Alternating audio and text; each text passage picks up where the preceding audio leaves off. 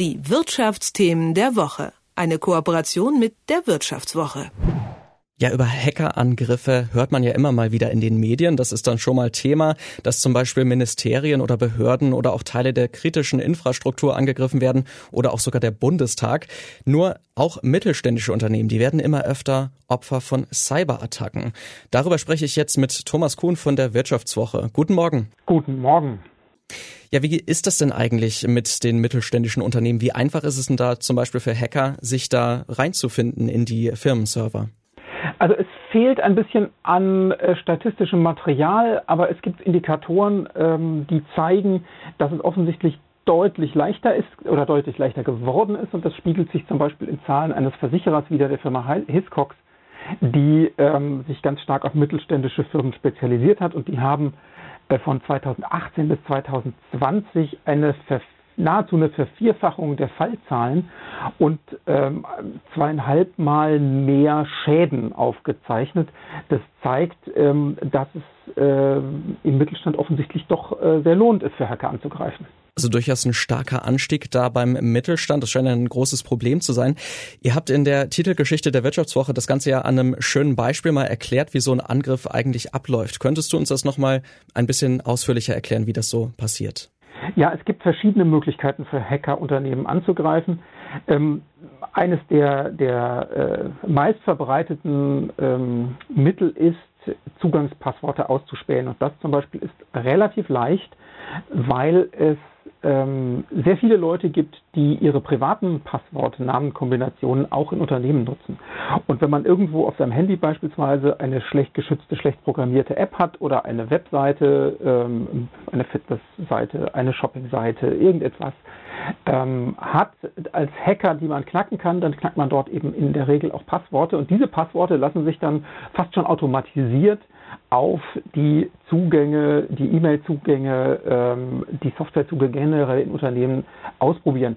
Und da erzählte uns ein Hacker bei der Recherche, ist unter 100 gefundenen Namen, Passwortkombinationen mindestens eine, die dann auch für Unternehmen hilft. Und es gibt noch einen zweiten Punkt, und das ist der, warum es im letzten Jahr so dramatisch zugenommen hat mit Angriffen, das sind die schweren Sicherheitslücken. Und gerade der deutsche Mittelstand liebt äh, Microsofts Exchange Software, ähm, laufend auf Firmenservern.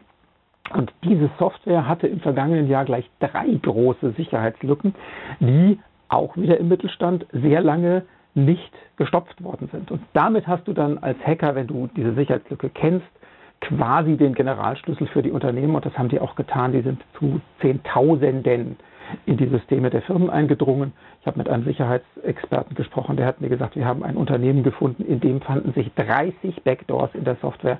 Das heißt, 30 Mal waren dort Hacker schon eingedrungen, bevor äh, die Systeme verschlüsselt worden sind, ähm, weil es offensichtlich so leicht war, da reinzukommen.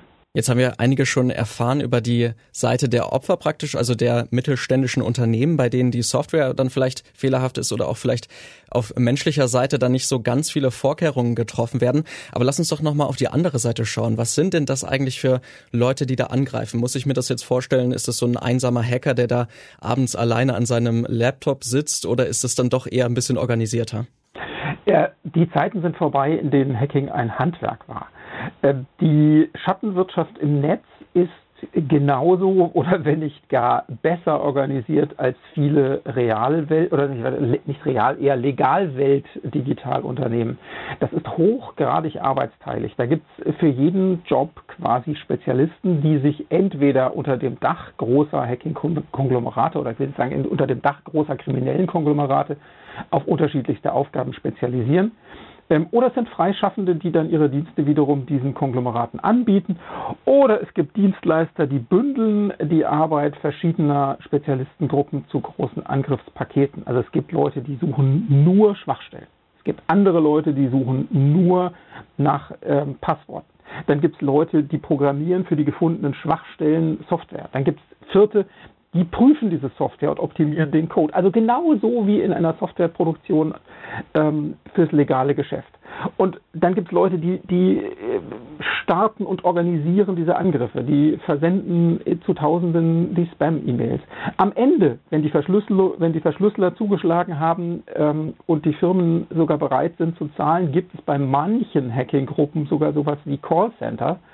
Ähm, das heißt dann wieder Dienstleister, an die sich die Firmen wenden können, wenn es beim, beim Entschlüsseln der Systeme nicht klappt. Die sollen dann Support geben und das tun die auch, denn es ist ja für die professionellen Kriminellen ganz wichtig, dass die Firmen auch wissen, also wenn ich dann zahle, kriege ich äh, meine, meine Systeme auch zurück, denn wäre das nicht so, würde sich das rumsprechen und dann würden diese Erpressungen ja zum großen Teil auch ins Leere laufen.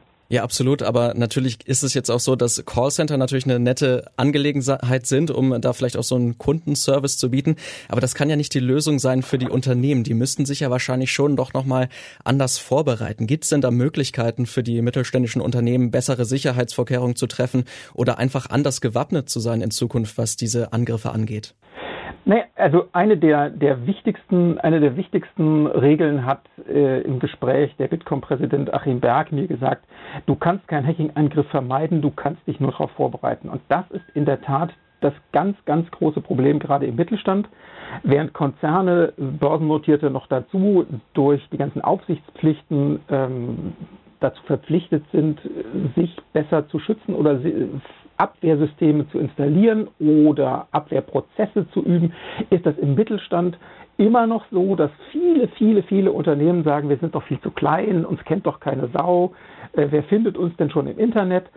Das ist, ähm, das ist ein weit verbreiteter Irrtum, der dann auch dazu führt, dass die Mitarbeitenden in den Unternehmen nicht zum Beispiel zum auf das Erkennen von Phishing-E-Mails geschult werden, dass es an ähm, aktuellen Firewalls fehlt, dass in den Unternehmen zum Teil, das sagten uns die IT-Spezialisten eben auch, äh, völlig veraltete, längst nicht mehr gewartete Programmversionen laufen, bei denen es, ich habe es vorhin gesagt, äh, Sicherheitslücken gibt.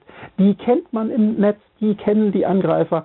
Das heißt, unter, gerade Mittelständler müssen deutlich mehr in die Vorbereitung, in die Aktualisierung ihrer Systeme und eben auch in das Einüben von Prozessen im Fall eines Angriffs investieren, damit sie möglichst schnell, wenn etwas auffällt, reagieren können.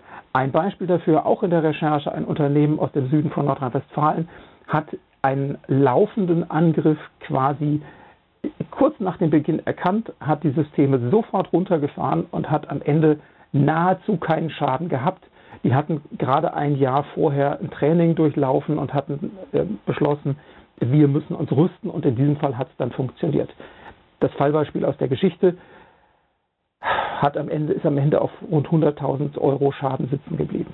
Das ist doch eine ganze Menge Geld. Also gute Updates haben, vorbereitet sein und vielleicht auch die Mitarbeiter schulen. Das sind einige Wege, wie mittelständische Unternehmen verhindern können, dass sie Opfer von Cyberattacken werden. Ich habe darüber gesprochen mit Thomas Kuhn von der Wirtschaftswoche. Vielen Dank für deine Zeit. Gerne. Schönen Tag noch. Die Wirtschaftsthemen der Woche. Eine Kooperation mit der Wirtschaftswoche.